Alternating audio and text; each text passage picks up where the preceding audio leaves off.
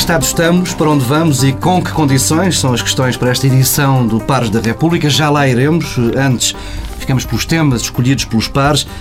Maria Lourdes Rodrigues, um, um esquema de troca de manuais escolares, uma rede informal que já tardava. Já tardava, é verdade. Está prevista na lei ah, há muito tempo essa possibilidade, a criação de um mecanismo para a reutilização de manuais escolares. Uh, estava previsto que a administração organizasse esse, esse mecanismo e não foi possível ao longo de todo este tempo, e eis que surge, por iniciativa da sociedade civil, Uh, e num espaço curtíssimo de tempo existem hoje já mais de 100 postos de troca de manuais que permitem reduzir muitíssimo o desperdício associado ao uso de manuais escolares. Então é uma medida de saudar, o movimento está de parabéns uh, e certamente é uh, um serviço público que é prestado pela sociedade civil. Pedro Brito, esquecida que está a proposta de alteração da taxa social única, antevê outras notícias pesadas para os trabalhadores? Bom, evidentemente, não com o mesmo peso, não é? Mas o que eu vejo é o seguinte, é que o, o, o problema, os problemas sociais não estão resolvidos com esta, com o início da resolução do problema da taxa social única. Porque à hora que estamos eh, a falar, não é, ainda não sabemos exatamente, não é, o qual é a alternativa. Qual é a alternativa? Isto é, como é que se cobre, não é verdade, o dinheiro perdido com os mais 7%. Portanto, mas eh, à parte disso, há outras questões que são eh, pequenos detonadores que estão eh, mais ou menos escondidos ou mais ou menos disfarçados. Disfarçados talvez não seja a, a palavra exata para isto, mas que podem, a certa altura, detonar mesmo e desencadear ondas de protesto, não é? Que, por sua vez, podem descambar para alguma violência. Por exemplo, eu estou-me a lembrar do seguinte, e, e começam agora a situar-se estes detonadores no âmbito da classe média, sem dúvida nenhuma, não é? Por exemplo, o, o caso das farmácias, não é? Farmácias. Sim, farmácias. As, farmá as farmácias realmente estão em, em, processo de perda de rendimento eh, acelerado. Se é legítimo, se não é, se é correto, se, se ganhavam muito e agora ganham. Bom, não quero discutir isso. O que quero discutir é que já organizaram um dia de protesto, um dia de luto das farmácias.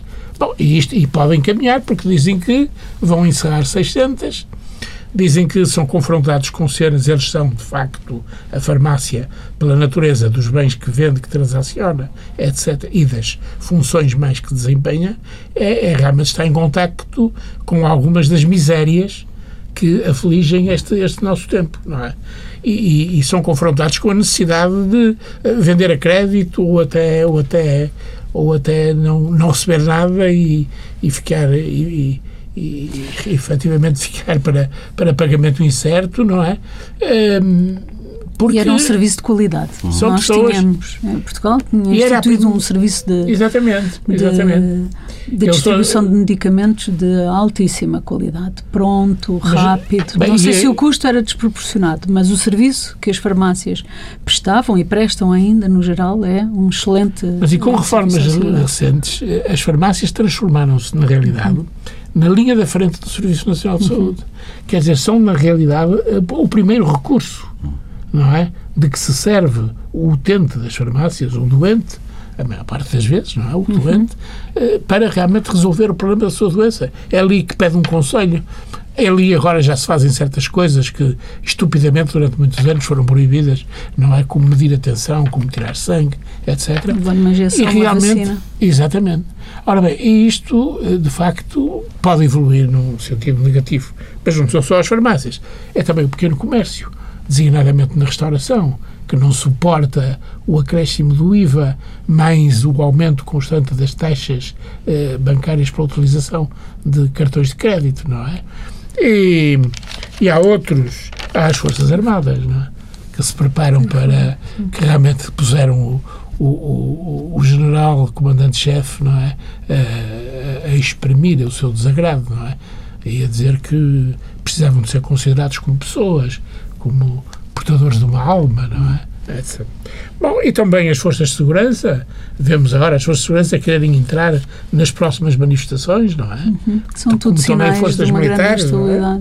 Como o, o, quer dizer, a, a, o desconforto endémico dos professores não é que se mantém, uhum. não é? Os professores não, não, não, não, não baixaram os braços completamente. Uh, efetivamente. Ora bem, tudo isto realmente são coisas a, em que se deve pensar e que podem agravar o podem agravar-se em si e podem com o seu agravamento agravar a situação. E vamos precisamente por aí, na segunda parte deste Pares da República, por esses pontos de ruptura na, na sociedade. Eh, regressamos daqui a poucos minutos, é tempo agora para fazer uma primeira pausa nesta edição de Pares da República. Regressamos daqui a minutos com os temas centrais.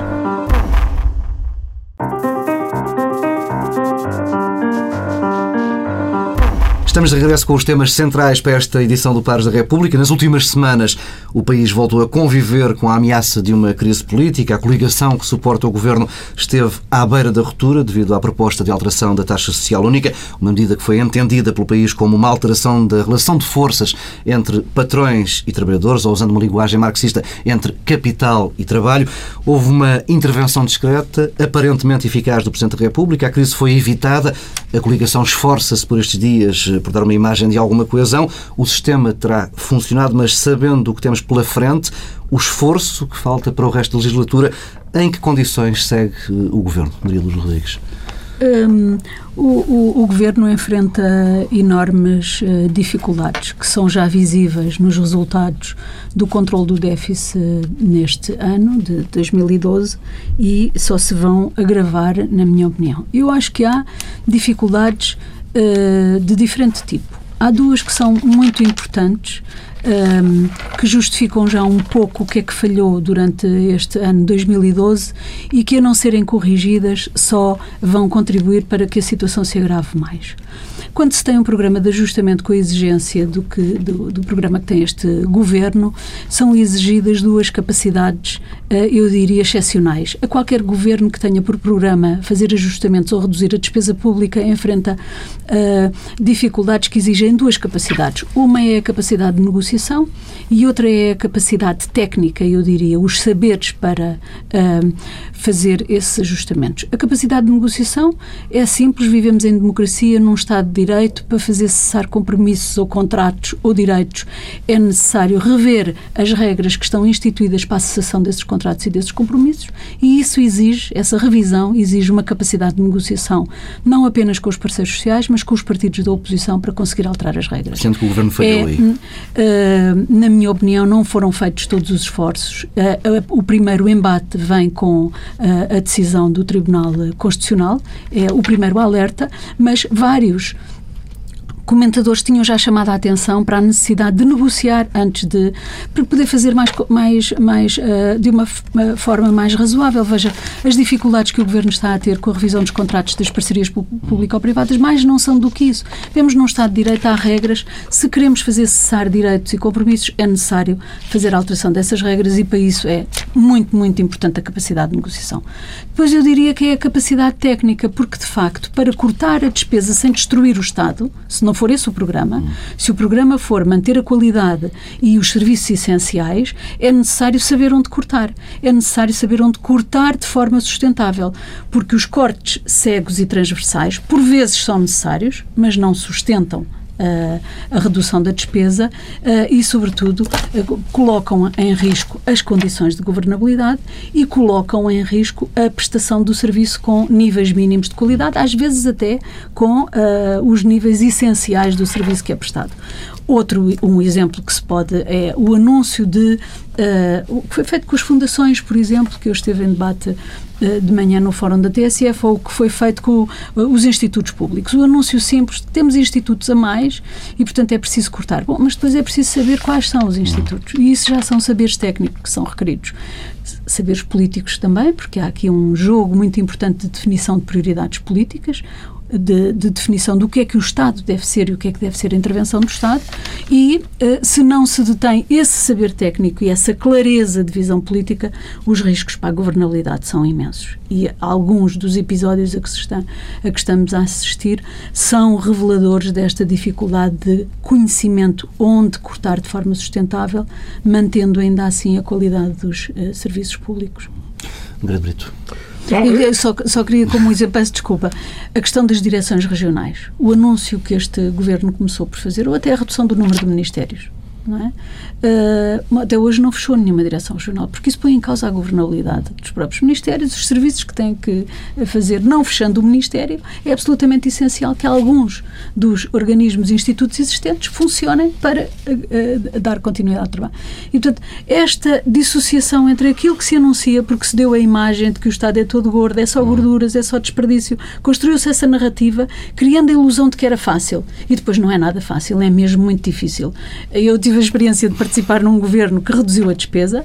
Uh, foi Ministra das Finanças, a doutora Manuela uh, Ferreira Leite, que reduziu a despesa pública. No caso do governo em que eu participei, para valores que foram os mais baixos da democracia. E é, e é um programa muito difícil, portanto, reduzir a despesa é preciso ter consciência de que é do que há de mais difícil a fazer em política.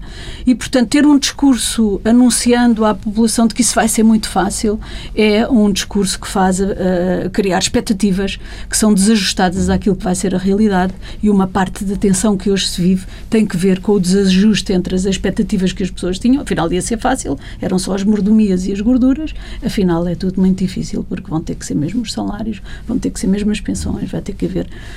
Bom, mas depois na segunda parte... Exigia-se, da sua, de, dependendo das suas palavras, que se exigia uma outra solidez do lado do governo para cumprir o que tem pela frente.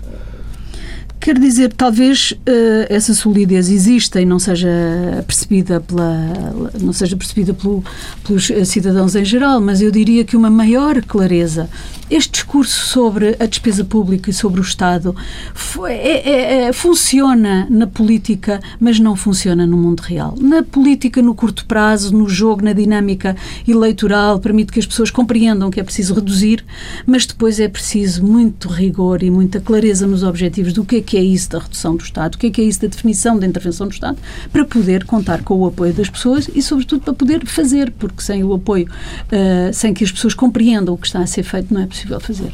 Agora sim, André Brito, em que está pois, temos o uh, Governo? Eu entendo que realmente estamos, digamos, estamos mal, em que estado estamos, não é? O que você diz, estamos mal. Na realidade, porque, por o seguinte, porque eu considero muito importante essa questão dos saberes, não é? Isto é, é preciso conhecer o Estado. E não é qualquer candidato a ministro ou a secretário de Estado que conhece o Estado. A maior parte não conhece, não é? nem conhece o Estado no setor para onde vai trabalhar, não é? Nem esse conhece. E, portanto, como não conhece, realmente não sabe como é que eu há de reformar. Portanto, é preciso conhecê-lo. Um, um, isto é um saber técnico, pura e simplesmente. É o saber de um administrativista, de um, uh, de um homem que tenha, que tenha uma formação jurídica grande e que realmente conheça uh, e as reconheça o Estado e o modo de funcionamento do Estado. Em segundo lugar, é preciso que ele saiba rigorosamente quais são os objetivos que tem quando vai eh, tratar de reformar o Estado. Tem realmente eh, a senhora a doutora Maria Lourdes disse-nos aqui bem que um dos objetivos pode ser realmente diminuir o Estado, não é? Até à sua até ao seu digamos eh, até à sua dimensão mínima, não é? O Estado mínimo, uhum. não é? Uh, e nós não sabemos, eh, alguma coisa vamos diminuir, realmente, eh, por exemplo, no que respeita às políticas sociais, é? porque nós não sabemos em que medida é que a situação que nós temos com uma economia, não é verdade? Que, que realmente é uma economia ao serviço de um Estado, como economia nos permite aguentar, não é? Este nível de despesa que certo tipo de serviços e de instituições que estão incluídas no Estado uh, exigem, mas é, é preciso ter uma ideia clara do que é que eu quero fazer. Saber com o que é que vou operar, não é? Qual é a realidade sobre a qual eu vou atuar e o que é que eu quero fazer. Ora bem, político. isto já é patente que estes, este governo realmente, não é? Uh, tem uma ideia tem uma ideia vaga do que quer fazer, mas não conhece o Estado, não é? E isso agora está aprovado está aprovado pela, por esta questão das fundações por, e por outras, não é? Não conhece o Estado. E conhecerá o país eh, bom, para ter é, bom, apresentado uma proposta como a da taxa social única que foi rejeitada de forma transversal? Agora já entramos no domínio da psicologia. Quer dizer, entramos muito no domínio da psicologia e, e não e, bom, e depois é preciso que tenha capacidade de diálogo. não é? Capacidade de diálogo, saiba. E saiba com quem dialogar. Com quem dialogar. Porque com quem é que ele quer dialogar? Então ele tem um conselho de concertação social. Ouviu para determinados efeitos, não ouve para outros. Quer dizer, como é que. Quer dizer, irrita logo uma série de pessoas. O Sousa Tavares outro dia falava dos irritantes no, no Expresso. Eh, isto era algum irritante, não é? Mas como é que é isto? Eh, e depois é preciso, eh, digamos, quem são, quem são os meus. Porque acabou por dialogar com os piores dialogantes. Dialogar com a rua. E a rua não se sabe quem é que representa a rua. Quem é que representa a rua? É o chefe da manifestação que está escondido a dar ordens, porventura, uma, com um telemóvel? Ou é o indivíduo que dá a cara para os meios de comunicação social e diz uh, duas ou três coisas? Algumas têm sentido, me perdoem os que falam, não é? Algumas têm sentido nenhum, mas é verdade assim, não é? É verdade isto. E é com esses que dialogam. Acabou por ser com esses que dialogou. Quer dizer, não é? Eh, havia, houve um ministro da Educação, não é? Já no pós de 25 de Abril, logo nos primeiros tempos, que contava sobre ele uma coisa muito interessante é que tinha que tomar uma determinada medida, que era uma medida desagradável para, para uma, uma parte da população do Ministério, e efetivamente não sabia o que fazer. Não, não se decidia, não é? e então mandava os seus secretários para a janela, porque havia manifestações constantes na 5 de outubro, mandava-os para a janela e perguntava-lhes o que é que eles querem, não é? E eles diziam-lhe o que é que queriam, o que é que eles queriam, e ele tomava a medida em conformidade com o levar à letra aquele conceito de ouvir a rua. Não é? é, é ouvir a rua, não meu caro amigo, acabou, acabou por ser assim. Acabou por ser assim. Realmente nós há pouco conversávamos sobre isso. Mas a rua acabou por ser decisiva. A rua é que foi decisiva. Quer dizer, o palavrão, é, o insulto, gatuno, chamar. Realmente as pessoas ficaram coladas à parede. É? Ah, isto não pode ser, realmente. E tomaram medidas. Ora bem, realmente estas coisas, isto é, estes saberes e estas habilidades, estes, estas habilidades, o, o, jeito para o diálogo, sendo certo que o jeito para o diálogo implica primeiro uma seleção rigorosa dos dialogantes não é? Com quem dialogo? É com o Conselho de Concertação Social. É porque não dialogaram com ninguém. É com o Conselho de Concertação Social. É, é com quem? É com, os, é com a oposição. Dialogo com a oposição. Mas dialogar com a oposição levanta um problema que o engenheiro Sócrates muitas vezes invocava. Mas eu ganhei as eleições. Sou minoritário, mas ganhei as eleições, não é verdade? E tinha esta ilusão de que o ter ganho as eleições lhe dava a, eh, a legitimidade uh, para realmente. Uh, não dialogar ou, ou, fazer ou tomar as medidas sem, sem, sem as devidas cautelas. Um, Agora, portanto, é isto, todos estes ingredientes falham, não é? Estão, estão a falhar. E não podem falhar, não é? Eh, eu diria que, em termos muito simplistas, diria que mandava o, um, um, curso de formação, mandava o governo um curso de formação profissional de governante, não é? Que é porque eles realmente não estão, não parecem preparados para isto. Já não, não há novas oportunidades agora. Já não há novas oportunidades. Hum, mas, falámos, aqui. Mas, mas, embora mal tirados, eles cursos lá têm, já não é? Portanto, não é por aí que falham. Pelo currículo não falham, não é? Mas, no entanto. Falámos já da contestação, houve dois grandes momentos, a manifestação de dia 15, que atravessou várias cidades do país, também eh, a vigília junto ao Palácio do Belém na sexta-feira, na noite em que decorreu o, o Conselho de Estado. Eh, em todos estes momentos notou-se uma, uma espécie de raiva difusa contra a classe política, contra toda a classe política. Eu retenho, por exemplo, uma imagem dessa noite frente ao Palácio do Belém, a deputada Catarina Martins, do Bloco de Esquerda, eh, a tentar produzir uma espécie de declaração para a comunicação social e a ser destratada pelos manifestantes manifestantes. Já por aqui falámos nesta, nesta mesa por diversas vezes da incompatibilidade destes processos de ajustamento com a democracia, da incompatibilidade da austeridade prolongada com, com, com uma democracia minimamente saudável. Ao fim de quase dois anos desta receita, Maria Lourdes Rodrigues, em que estado fica a classe política? Como é que a política e os políticos estão a sair deste processo?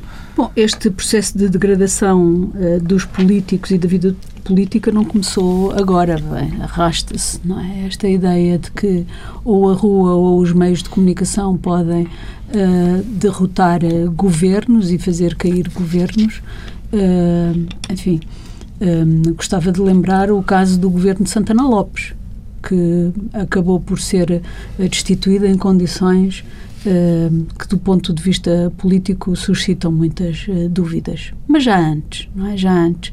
Portanto, o processo de degradação tem-se vindo a acentuar e é evidente que a situação difícil que vivemos só vai contribuir para degradar ainda mais a percepção que as pessoas têm da vida política, sobretudo quando um, se alimentam discursos simplificadores e uh, generalistas, da, generalizadores, digamos assim, dos problemas, que não uh, tratam os assuntos com o rigor e a objetividade que, apesar de tudo, os cidadãos uh, merecem e cada vez mais exigem.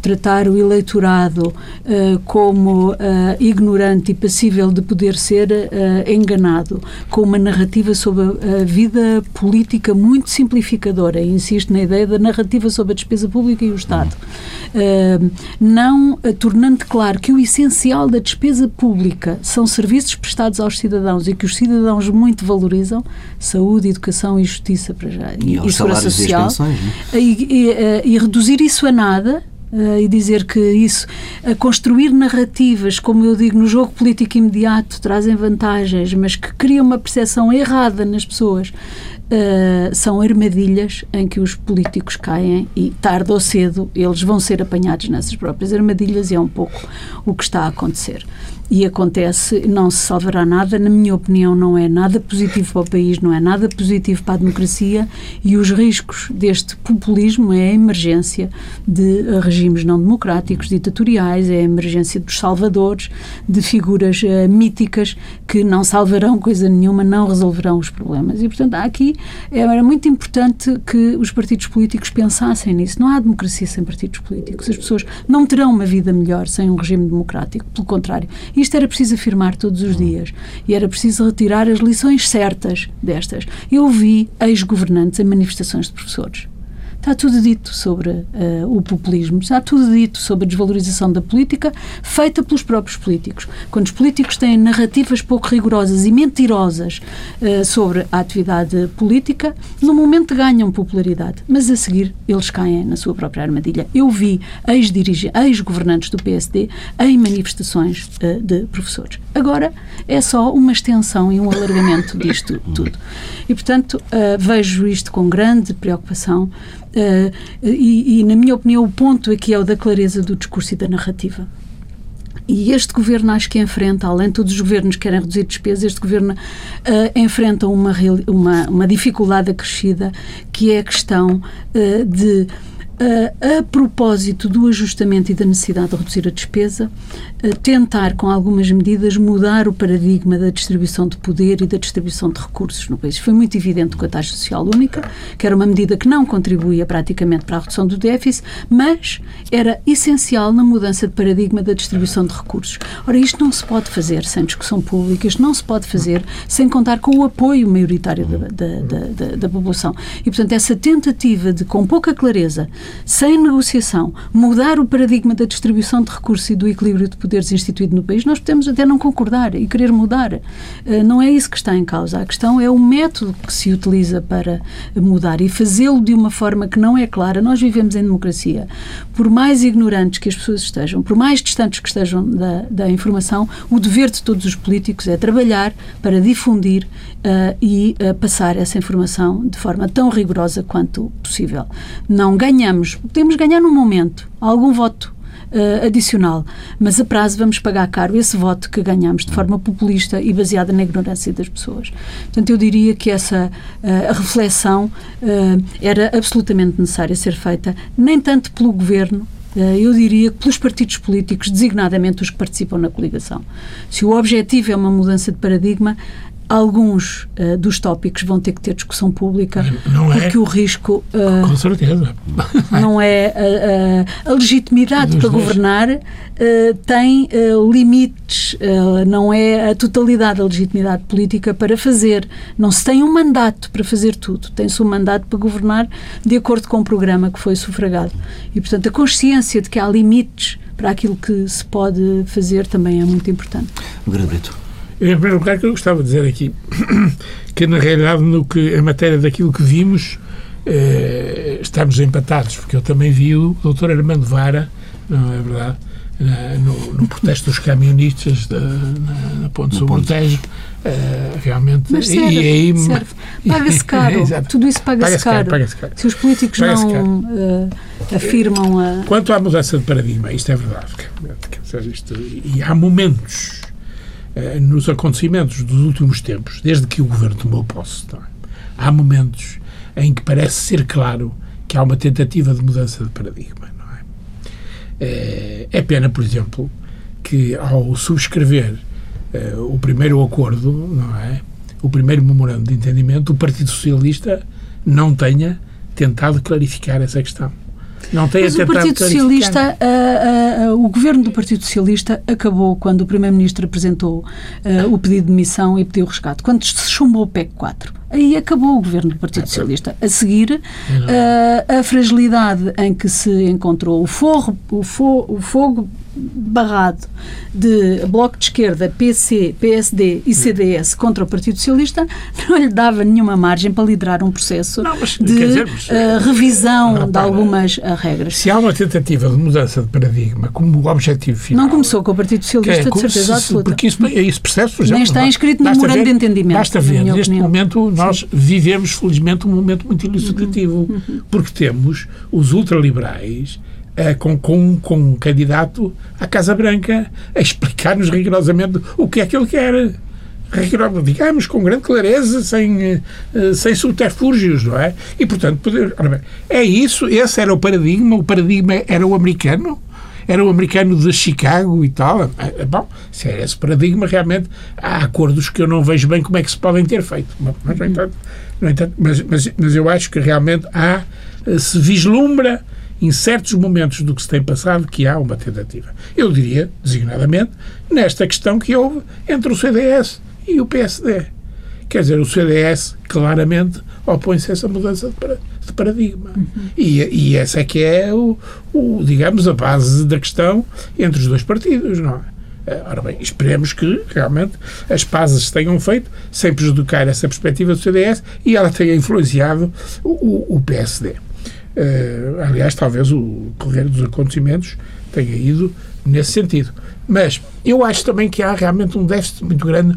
Uh, não se disse, isso não foi explicado. Não é? Para já, uhum. Se não há, não há. Mas é preciso que, com clareza dizê-lo. Se há, há. Não é? E é preciso também com clareza dizer, olha, meus filhos, a Segurança Social, uh, o Serviço Social de Saúde, uh, isto vai, não temos dinheiro para isso não temos dinheiro para esses luxos. É preciso dizê-lo. Ou até pensamos, não é verdade, que o Estado resultará muito mais bem gerido se esses luxos não existirem para os mais necessitados. Não é? Bom, é preciso dizê-lo com clareza. Como é, como é preciso, com clareza, identificar a questão da dívida? Porque os portugueses não sabem ah, de que é dívida é, é, que estamos a falar. É preciso, é, é preciso dizê-lo. É preciso dizer, há credores primários e esses credores primários não são estes senhores da Troika, não é? São bancos, não é verdade? E, e devemos tanto a esses, a esses bancos. Devemos X. E, e, pagamos juros de Y, não é verdade? Que são incomportáveis, não é? E depois também é preciso dizer que, o que é que vieram cá fazer estes senhores. Estes senhores vieram realmente emprestar o, o, dinheiro necessário a pagar aos credores primários. Mas é preciso ser muito claro nisto, não é? O que, porque as pessoas realmente estão muito baralhadas em relação Mas no jogo político imediato, uh, essa clareza não interessa, não tem interessado. Uh, nos últimos anos, aquilo a que assistimos é que no jogo eleitoral tem ganho quem tem a narrativa mais simplificadora e mais opaca sobre a mas realidade. Isto, a culpa é do engenheiro Sócrates, é uma... a culpa é de uh, termos andado a viver acima das nossas possibilidades. São registros muito simplificadores sim, sim, sim. É que não ajudam aliás, à formação da opinião. Aliás, da, é, digamos, também é o discurso tem de ter alguma simplicidade. Claro, claro. Tem que ter alguma simplicidade. Claro senão, realmente. Claro Dizer que hoje devemos muito mais do que aquilo que devíamos no início do. Mas é preciso dizer no... quanto é que. Quanto como, e a quem? Quem é quem, é quem exatamente. Quem e a quem? E, e quais são as possibilidades? É que, e, quais são as possibilidades de renegociação? É? Quais são as possibilidades de, de renegociação do tempo e dos juros? Exatamente. Porque não, há, não há negócio sobre empréstimo de dinheiro que não seja passível de ser revisto. Essa é uma vantagem do doutor Seguro não é, doutor? O doutor Seguro, exatamente. É que ele realmente parece não se preocupar com as eleições. Isso é um facto. Ele disse-o e parece não se preocupar, porque ele diz coisas tão desagradáveis ao estimável público não é verdade? Ao povo que as sofre, que realmente ele, ele nisso, realmente esse ecrã. Doutor Passos ah. Não, não, ah, doutor Passos Coelho, desculpe, desculpe, desculpe. Ah, desculpe. Estava aqui a fazer Estava, uma propaganda. estava a tentar, tentar ver. Estava a tentar O ver. doutor Passos. Coelho realmente tem tido essa vantagem. É que o ecrã desapareceu. Ele tem dito uma coisa. Ele só tem dado más notícias. Ele é o perito nas más notícias. E agora foi tão perito que apressadamente quis dar esta notícia, fê-lo num momento péssimo, complicadíssimo, julgou que tinha feito uma coisa ótima, como dizia num jornal, porque a seguir foi cantar para o teatro, não é verdade? Eh, realmente, e, e tinha feito uma coisa péssima, não é verdade? Ele próprio, suponho que reconhecerá que fez uma coisa péssima. A, a- a história dos países endividados termina sempre da mesma maneira, que é a renegociação da própria dívida e das condições de pagamento. E não há memória de ajustamentos feitos em dois ou três anos.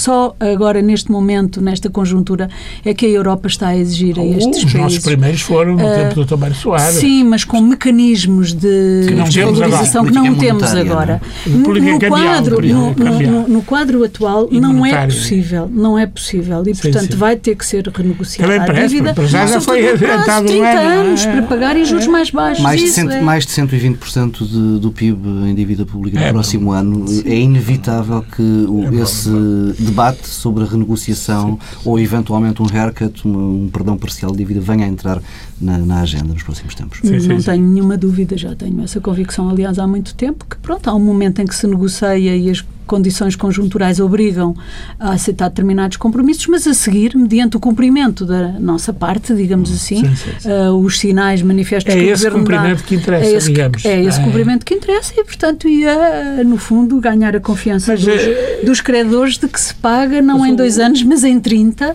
com juros mais reduzidos e é, é, é isso que vai Mas o acabar Dr. por Passos Coelho acontecer. teve aí também alguma vantagem. É que realmente também esta, esta cultivar as boas relações foi uma coisa positiva que vinha na linha do, do, do engenheiro Sócrates, diga-se passagem, não é? O engenheiro Sócrates também era realmente um, um apaparicador da senhora Merkel, não é? não era o víamos- paparicador. Não, Ah, não. tinha é, grande não capacidade é. de negociação.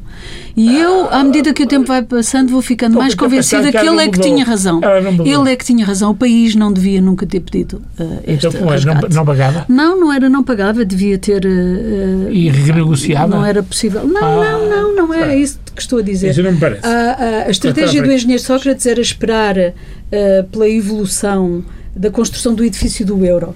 Era esperar soluções da Europa e nós vamos acabar por ter que esperar essas soluções. Mas com os juros a ultrapassar os 7%. passamos assim. É verdade, é verdade. Isso é impossível. É verdade. Vamos ter mesmo de encerrar por aqui esta segunda parte do Pares da República e fazemos uma pequena pausa breve, daqui a pouco as sugestões dos pares.